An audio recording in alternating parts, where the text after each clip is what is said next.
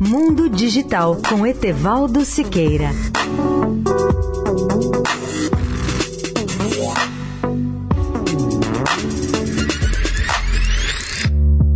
Olá, ouvintes da Rádio Eldorado. Vou fazer hoje aqui uma análise do iPhone 10 ou iPhone 10 da Apple. Muita gente irá pronunciar iPhone X, o que não tem nenhuma importância, mas segundo a Apple o correto é iPhone 10, pois o X representa em algarismo romano os 10 anos de lançamento do primeiro iPhone da Apple ocorrido em 2007.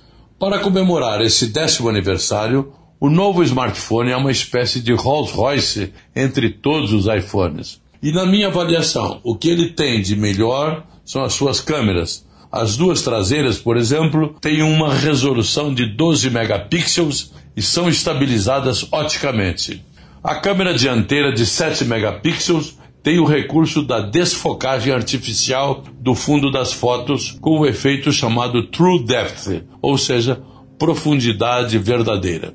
O celular de 14,8 centímetros de diagonal ou 5,8 polegadas também tem uma tela de LED orgânico ou OLED de 2436 por 1125 pixels, o que dá uma resolução extraordinária. O chipset A11 é o mais avançado da Apple, com 3 GB de memória RAM. As opções de memória variam de 64 a 256 GB. E o iPhone 10 é muito caro até nos Estados Unidos, imagine no Brasil. Na configuração de 32 GB de memória, o menor preço está entre 6.100 e 6.500 reais. E com 256 GB, o seu preço chega a 7 mil reais. Minha conclusão, mesmo com esse preço absurdo no Brasil, eu seria capaz de pagar para fazer as fotos mais belas que um smartphone pode oferecer desde que eu tivesse realmente dinheiro para comprá-lo. No teste que eu fiz, elas ficaram lindas pela beleza das cores, pelo brilho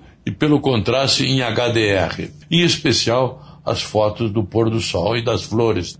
Etevaldo Siqueira, especial para a Rádio Eldorado.